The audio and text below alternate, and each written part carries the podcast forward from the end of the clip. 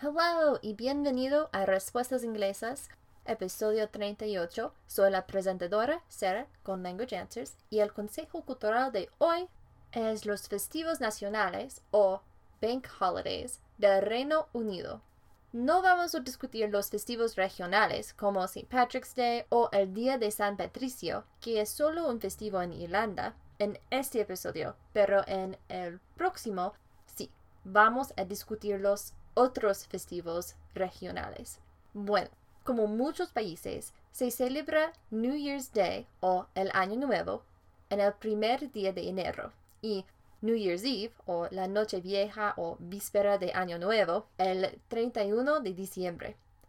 Y la semana de la Pascua como Good Friday o el Viernes Santo y Easter o la Pascua y el lunes de Pascua o Easter Monday. Easter Monday es un festivo nacional en todos los países del Reino Unido, menos Escocia, pero aún en Escocia ahora los bancos están cerrados este día.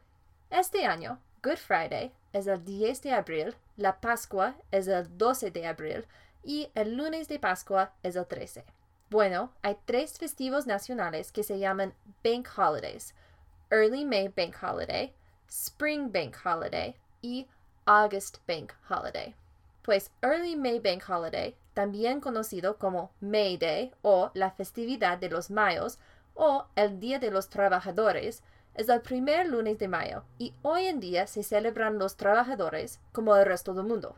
Pero si quieres saber más sobre los orígenes de May Day en el Reino Unido, he incluido unos vínculos en las notas del programa. Spring Bank Holiday o el Festivo Nacional de la Primavera reemplazó Whit Monday y es el último lunes de mayo.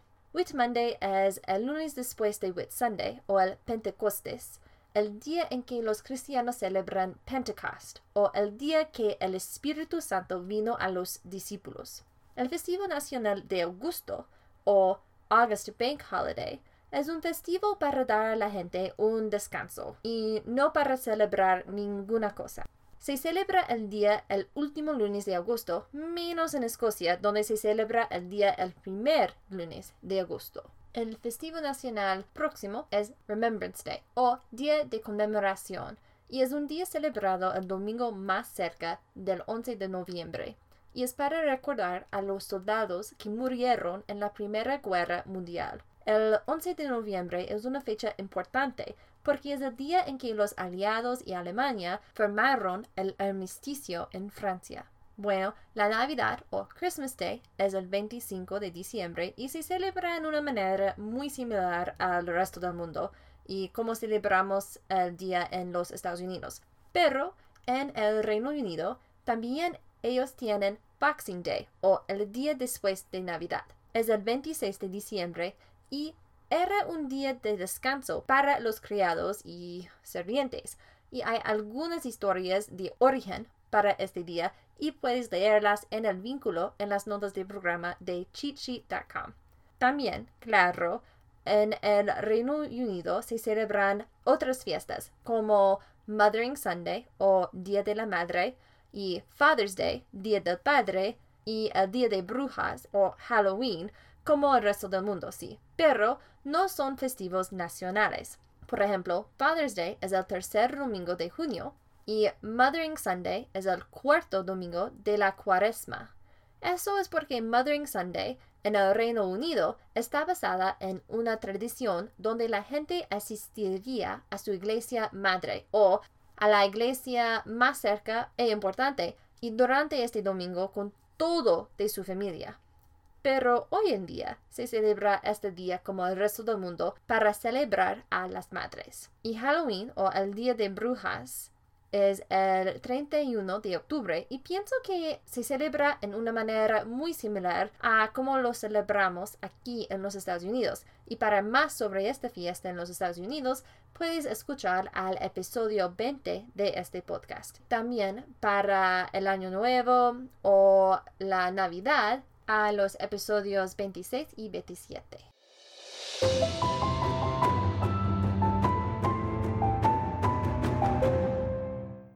Pero ya empezamos con el episodio. Hoy vamos a discutir 10 muletillas más, además de las 10 del episodio 37 de la semana pasada. Entonces, empezamos. Número 1. La muletilla es I mean o that is. Es como digo o quiero decir en español. Por ejemplo, I wanted to eat some spinach. I mean some spaghetti. Quería comer espinacas. I quiero decir espaguetis. What do you think of my dress? It's terrible. That is, it's fantastic. ¿Qué piensas de mi vestido? Es terrible, digo, fantástico. Número dos es nevertheless. Es como sin embargo en español. Y yo uso esta frase más al escribir que al hablar. Es demasiado formal para hablar, yo pienso. Por ejemplo, he didn't have money for a taxi. Nevertheless, he was going to go to the dance. No tenía dinero para un taxi, sin embargo, iba a llegar al baile. Número 3. In my opinion. Es como para mí en español. Es una manera más amable para decir tu opinión. In my opinion, the author doesn't make sense. Para mí, el autor no tiene sentido. Número 4. You'll never guess o I bet. Y es como ni sabes o aquí no en español. Se usa esta frase cuando tiene noticias o algo emocionante que decir. Por ejemplo, You'll never guess who I saw kissing John at the river. Ni sabes a quién vi besando a John cerca del río. I bet you can't guess what I bought you. A que no puedes adivinar lo que te compré. Número 5. Actually. Y es como de hecho en español. Se usa para demostrar contraste o para dar una opinión diferente de alguien. Por ejemplo, The dinosaurs are extinct. Actually, not all of them. Alligators, for example, are still around. Los dinosaurios están extintos. De hecho, no todos. Los caimanes, por ejemplo, todavía existen. Número 6. Hmm. Es un sonido como eh, um o mm para denotar indecisión o que estás pensando en una respuesta. Por ejemplo, hmm, what should I buy? Um, ¿qué debo comprar? Número 7. I guess o supongo en español. En inglés se usa esta frase para demostrar que no estás seguro si vas a hacer algo o que un hecho o declaración está correcta. Por ejemplo, she doesn't want to go to the party, I guess. Ella no quiere ir a la fiesta, supongo. I'm going to go on a hike this weekend, I guess. Voy a hacer una caminata este fin de semana, supongo. Número 8. Honestly o frankly. En español es como en serio, honestamente o francamente. Y se dice cuando quieres decir algo sinceramente y a veces cuando quieres decir algo que no es muy amable. Por ejemplo, honestly, I don't really like these shoes.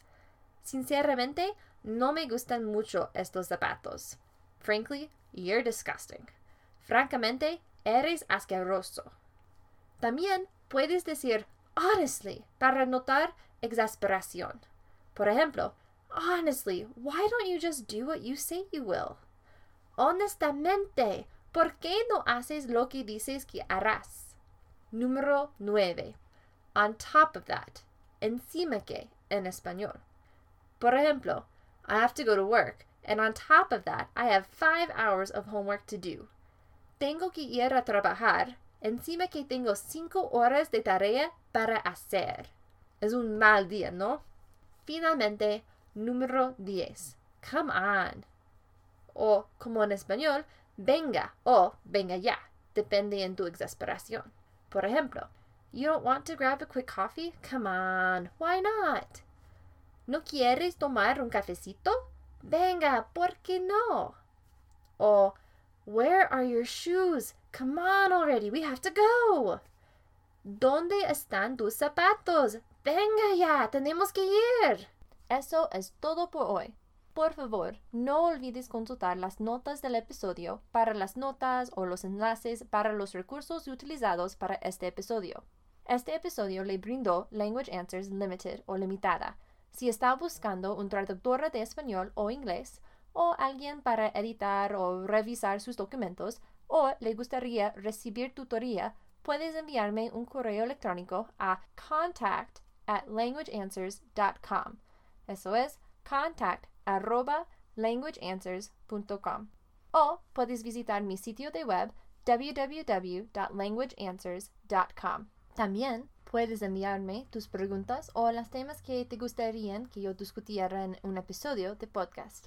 Gracias por escuchar y nos vemos en dos semanas.